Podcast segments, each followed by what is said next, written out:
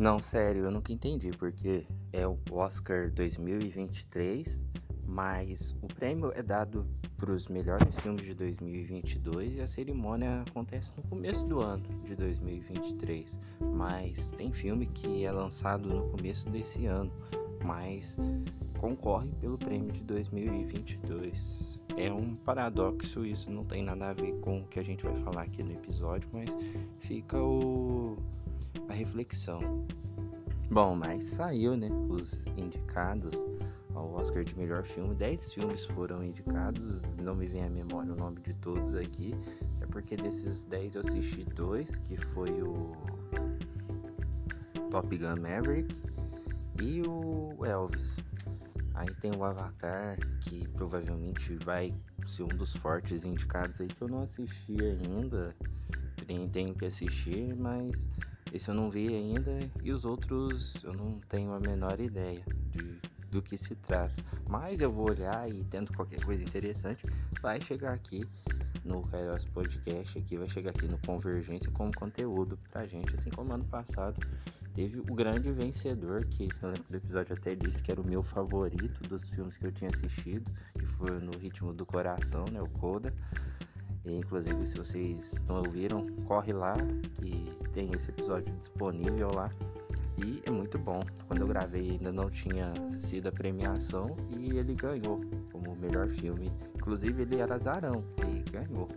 Mas enfim, eu vi Top Gun Maverick, pra mim foi o melhor filme que foi lançado em 2022, eu não tenho a menor dúvida disso. A gente pode falar dos termos técnicos, né, que Tom Cruise é um mestre nisso, de reproduzir muito bem as cenas, fazer tudo muito bem feito, mas eu acho que, sobretudo, a, a estética do filme, sabe? A gente tava com saudade de um filme com cara de filme, porque o cinema nos últimos anos foi muito tomado por filmes de super-heróis, blockbusters, né? Tudo assim, muito meio que virou mais do mesmo, meio que virou uma forma de cinema, meio que virou um gênero próprio.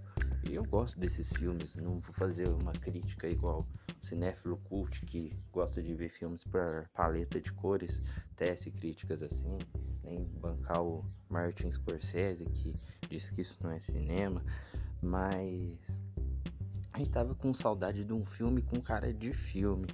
E o Top Gun Maverick entregou tudo isso desde o roteiro, desde os, a, os termos técnicos, né?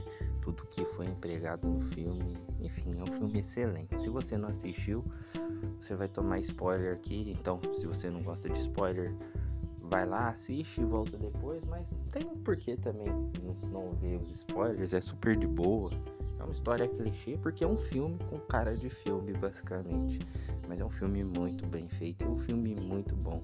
Para quem assistiu Top Gun em 1986, não, eu assisti ele em 1986, o filme que é de 86, mas enfim, para quem assistiu é, e gostava do filme, eu lembro que eu crescia e passava esse filme direto na sessão da tarde. Já era um filme velho, eu gostava muito porque tinha aquela música, né? Take my breath away. E meu pai, ele até hoje, pai gosta de orar no quarto com umas músicas de plano de fundo, sabe? E ele tinha um CD que tinha essa música. Então eu via direto meu pai orando com a música do Top Gun.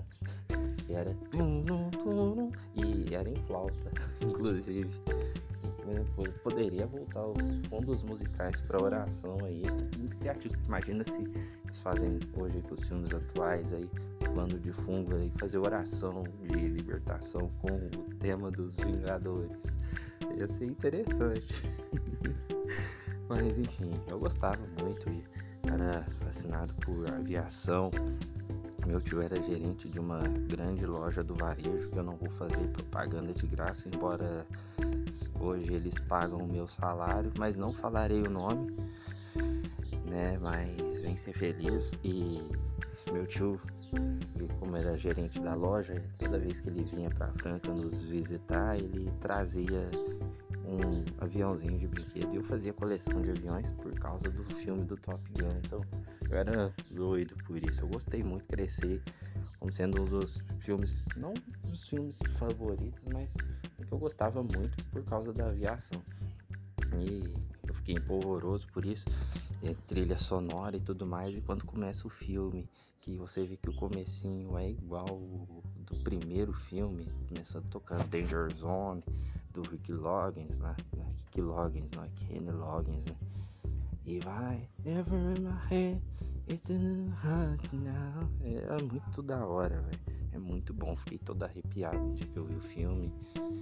E, enfim, nossa, é uma aula de produção. Acho que quem faz, faz cinema, quem dia vai fazer cinema, se estudar a estética desse filme, tudo vai ser obrigatório. Mas, enfim, se você quer ver, falar sobre filme, acho que tem melhores podcasts disso falando sobre cinema, né? Não é sobre isso que a gente vai falar aqui, mas pela mensagem que a história traz. Porque, como eu disse pra vocês, é uma história bem clichê. Porque o Maverick, no primeiro filme, era um cara muito ousado, né? Era um cara louco. E essa loucura custa caro. Essa loucura do Maverick acaba impactando o problema do primeiro filme, que é a morte do Gus, o melhor amigo dele. E no hiato que fica entre os dois filmes, o Maverick não mudou. E acaba que chegando no, nos tempos atuais, no início do filme, e o Maverick ele ainda é capitão de TRR, enquanto ele poderia ter crescido muito mais com seus colegas de Top Gun cresceram, quando o Weissman, que era o seu maior rival, vira o coronel, né, vira o general, e o Maverick segue sendo o capitão, o instrutor de TRA, que dá muito trabalho para os caras e eles claramente têm o objetivo de querer substituir os humanos por máquinas, né? Mas o Maverick é old school, o Maverick é o cara ali da, da velha guarda e ele não aceita isso. E por isso, né, que é rebaixamento maior que um cara que tá traçando a carreira militar do que ser instrutor, ser babá, cara que já poderia ter um cargo decorativo, ficar atrás de uma mesa apenas dando ordens, mas ele ainda é um instrutor. E ele é motivo de piada, né? E subestimam ele, né?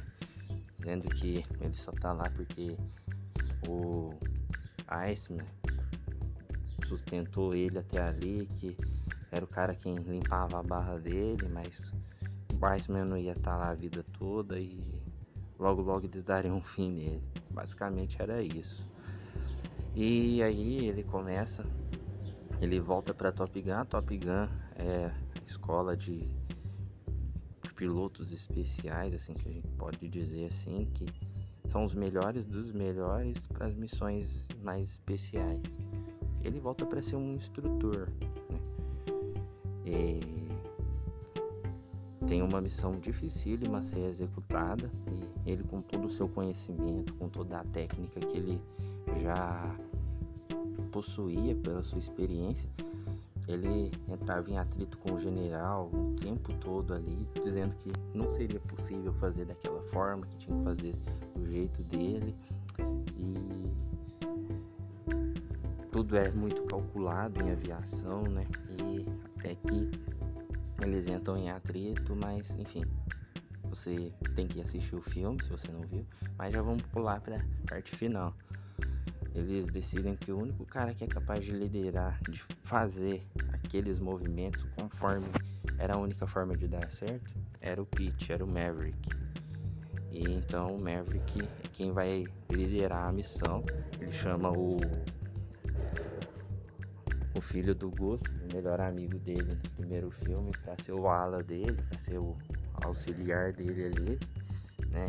Imagina a pressão que tá o cara, o pai do menino morreu junto com ele, agora ele voando junto, mas mas era uma missão dificílima e isso a gente entra aí na parte principal do filme, que é repleta de aviões e muita emoção, muita adrenalina. Mas vamos pro que de fato importa, né?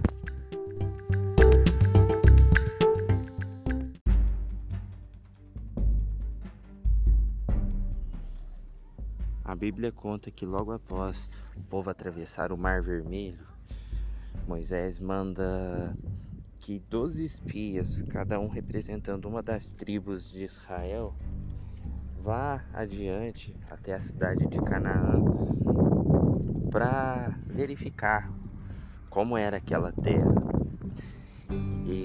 Então eles vão até aquela terra e vê que era uma terra habitada por gigantes, era uma terra onde homens de uma estatura elevada habitavam, e por ser uma terra de gigantes, tudo aquilo que produzia ali naquela terra eram coisas grandes. Um cacho de uvas, por exemplo, dois homens tinham que carregar junto do cacho de uvas. E toda aquela situação confrontou os hebreus, que vendo tudo aquilo, não se achavam capazes de tomar aquela terra daqueles homens tão grandes. O curioso é que o povo já havia escapado do Egito, que era como se fosse os Estados Unidos hoje, em termos de poderio militar, em termos de força. Os caras tinham destruído, né? o poder de Deus tinha destruído a maior potência militar que existia sobre a face da terra naquele momento. Só que eles estavam com medo de alguns gigantes de uma terra desconhecida. Mas dentre aqueles doze espias haviam dois jovens que se chamavam Josué e Caleb.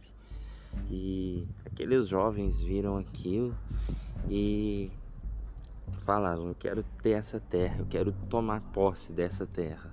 Porém, os outros dez voltaram e mentiram para Moisés para que eles não seguissem caminhada para lá e que se estabelecessem por ali no deserto mesmo. Mas Josué e Caleb não.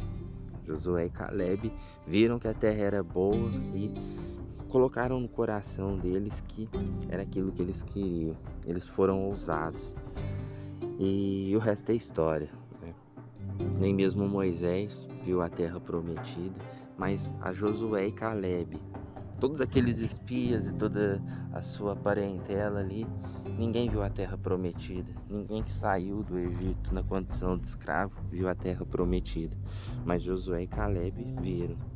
E eles eram os únicos remanescentes ali. Ninguém mais tinha saído do Egito como escravo, mas eles, apesar de estar todo o tempo, eles poderiam ser ranzinhas, poderiam ser reclamões, mas eles estavam ali porque Deus estava capacitando eles em meio a esse tempo no deserto. E tanto que no livro de Josué, o que mais fala é Deus encorajando Josué quando ele diz seja forte e corajoso. Tem pelo menos três citações nos primeiros capítulos de Josué onde Deus fala para Josué seja forte e corajoso. Eu te ordenei, eu te capacito. E Josué e Caleb utilizaram tudo isso como capacitação. Porque se ninguém que saiu do Egito tivesse a capacidade, se dentro do povo ali não houvesse ninguém que saiu da terra do Egito, será que eles teriam essa vontade, esse, esse desejo de tomar a terra de Canaã? Afinal de contas, todos os demais nasceram no deserto e já era o habitat natural deles ali, era a situação que eles conheciam, mas Josué e Caleb não. E mais do que isso, eles se prepararam e somente com eles ali eles poderiam entrar naquela terra e lutar aquelas batalhas e tomar de posse aquilo que Deus havia prometido para o seu povo. Maverick no filme Top Gun, ele poderia ser descontente, ranzinza, porque ele não virou um general, não virou um coronel patente alta, ele ainda era um instrutor. Ele ainda tinha uma patente igual a daqueles jovens que ele ensinava ali. Ele só tinha experiência. Mas essa experiência foi fruto de anos e anos de caminhada. Para que no momento certo ele com sua inteligência, com a sua capacidade, com a sua experiência adquirida, conseguisse executar aquela missão aí que teve um final feliz no filme. Olha o spoiler aí. Mas tudo aquilo é necessário. Sabe, eu não sei qual é o sonho, qual é o desejo do seu coração. E às vezes vão dizer que você tá velho demais, mas sonhos de Deus não envelhecem. Deus apenas te prepara para o momento certo e para as coisas certas. Eu costumo sempre lembrar da história de José, que José ficou três anos na prisão. E por que, que ele não saiu logo depois que o, ele revela o sonho ao copeiro e, e o, ele pede o favor do copeiro que lembrasse dele perante o rei, mas ele não lembrou. E tudo isso foi permissão de Deus, porque se ele tivesse lembrado de José, José sairia da prisão e voltaria a ser escravo, porque ele não era útil naquele momento. Mas foi necessário que passasse aqueles anos todos para que quando ele lembrasse de José, José saísse de lá para governar. Então Deus nos prepara para momentos especiais. Deus nos prepara para viver grandes momentos. Então, o deserto, o deserto é preparação. Então, use tudo que você está vivendo nesse tempo para se preparar, porque no momento certo, na hora certa, toda a experiência que você adquiriu no deserto, todas as coisas que Deus sonhou para você, que Ele te prometeu, Ele vai cumprir na sua vida. Mas você só vai viver tudo isso se você for ousado.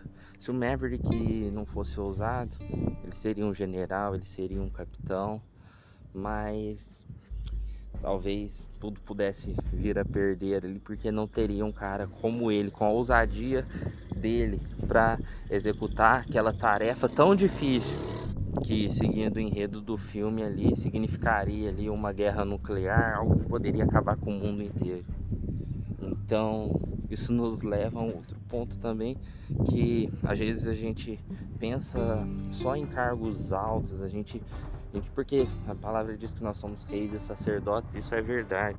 Mas talvez você não vai ser famoso, sabe? A forma que você vai reinar, talvez vai ser como um servo mesmo. Porque nem todos foram chamados para ser líder. Muita gente que vai ser servo, servo aqui na terra mesmo. Mas nós precisamos de pessoas sendo servo no front. A gente precisa porque não tem lugar para todo mundo liderar. Mas isso não te faz menor que ninguém, porque no reino de Deus, maior é aquele que serve. Então, ah, se Deus não te colocou num posto de liderança, se Deus não te colocou num cargo de patente alta, talvez foi porque Ele não quis, talvez porque você seria importante ali, naquele lugar, sabe? E aí nisso a gente puxa aquela frase que é bem clichê, mas é verdade: floresça onde Deus te plantar sabe? Ah, eu queria isso, aquilo, aquilo. Muitos são os planos que o nosso coração faz, mas Deus tem o melhor para nós.